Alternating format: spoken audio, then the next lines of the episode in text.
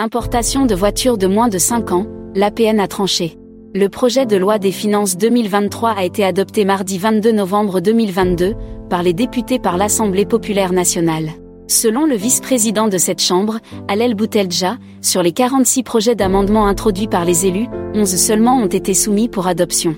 Et concernant l'importation des véhicules d'occasion, M. Boutelja a fait savoir que l'amendement proposé portant sur l'importation de véhicules de moins de 5 ans a été rejeté, vu qu'il aura un impact sur les recettes du dédouanement et du fisc, a-t-il argumenté. Ainsi c'est l'option de l'importation de véhicules de moins de 3 ans qui a été retenue dans le PLF 2023.